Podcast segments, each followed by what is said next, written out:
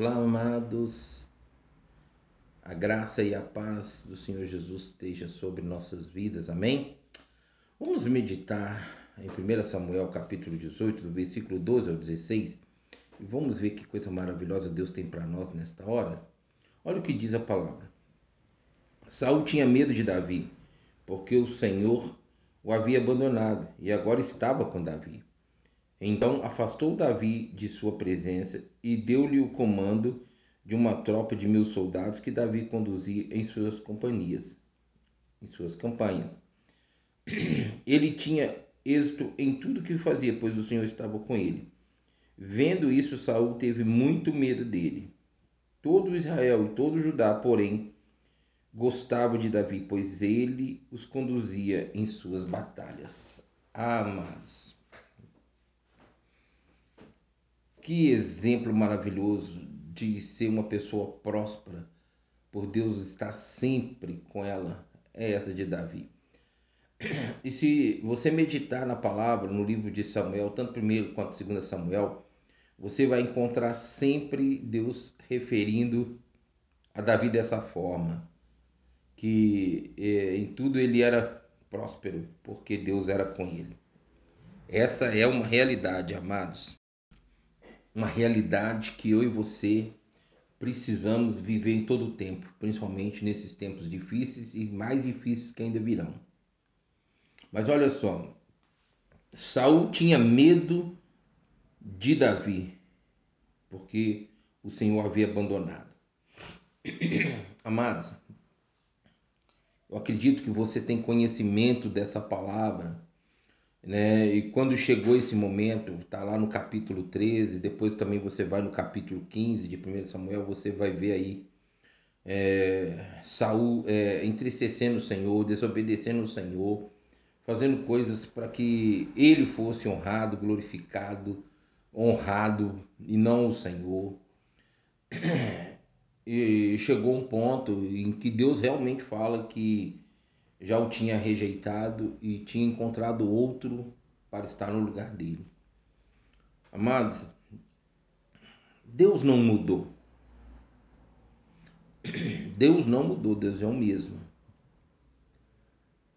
Nós podemos encontrar vários exemplos na Bíblia e, e o mais certo fato que assim é que nos afasta de Deus, que Deus se afasta de nós, abandona-nos, é o pecado. Primeiro, tá o primeiro assim, o mais claro que eu lembro agora é o que está lá em Isaías 59, 1 e 2. Então, meus amados, aqui Deus declara para nós em sua palavra que ele havia abandonado Saul. Talvez você esteja assim hoje. Talvez você esteja se sentindo assim hoje. Talvez essa é a, é a sua realidade de vida está sendo a sua realidade de vida. Você sente o abandono de Deus, mas não porque Deus quis, mas por causa da sua escolha e da sua conduta. Amados, Deus é soberano, é soberano. Precisamos entender que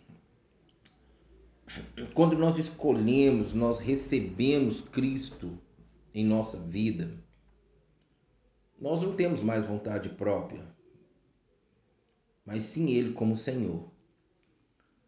E reconhecer Cristo e querer andar a seu bel prazer é fazer com que Deus te abandone, afaste de você. Mas a Bíblia deixa bem claro para mim que Deus não tem prazer na morte de ninguém. Mas aqui Saul já não tinha mais Deus com ele e qualquer coisa que ele fizesse como ele fez Deus não estava com ele. O cara estava tão louco, tão desesperado.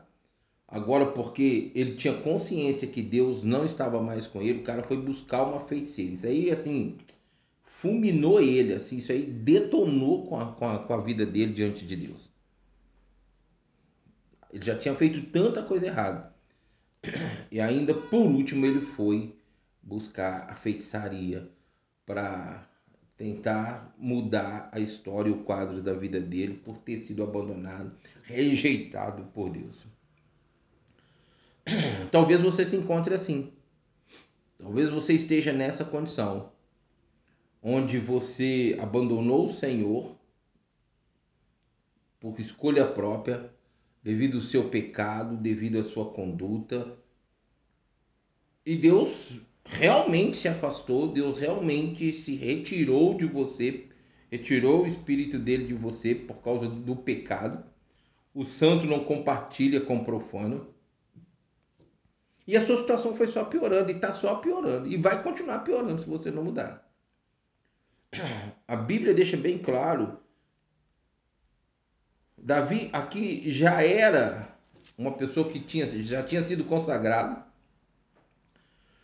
já estava sobre ele a unção, sobre ele o poder, Deus era com ele, e Saul reconheceu e teve medo. Amados,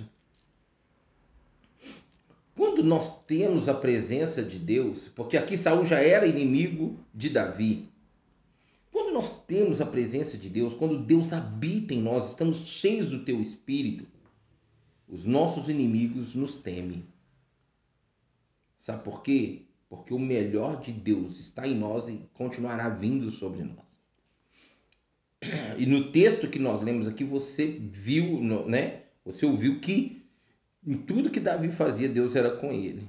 Assim é comigo e com você, se nós permanecermos firmemente, nos apegando firmemente à palavra do Senhor com vida e prática. Entenda bem isso, amados. Você não precisa temer seus inimigos.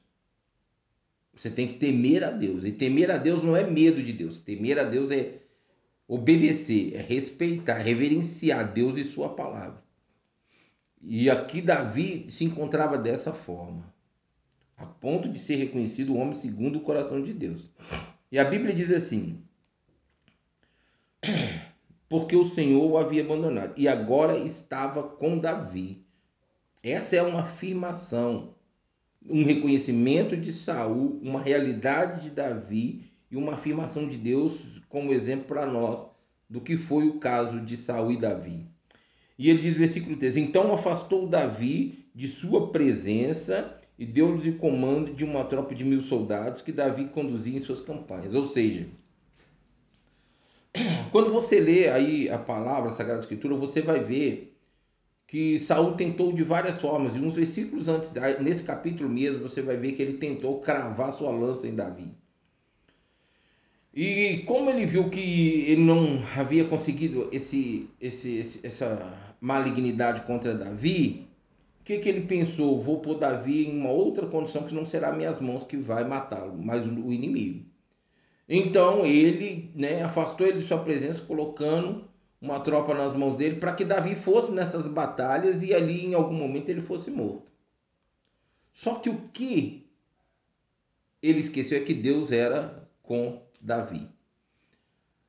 Amados, se Deus é com você, seja no seu trabalho, seja na sua família, seja na sua vizinhança, aonde você estiver.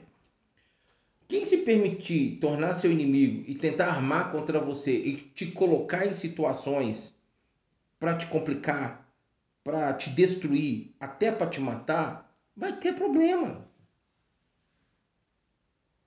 Há uma mensagem que eu preguei que é, diz assim: E vocês se lembrarão de mim.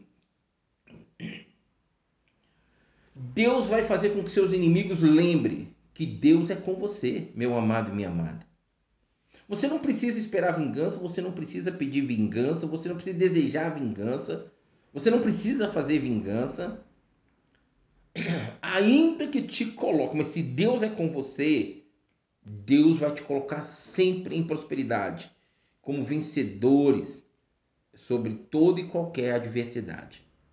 Não foi diferente com Davi, e não será diferente comigo com você. Nós só precisamos estar firme e ter a presença do Senhor. Nós não podemos permitir que Deus nos abandone, como Saul permitiu.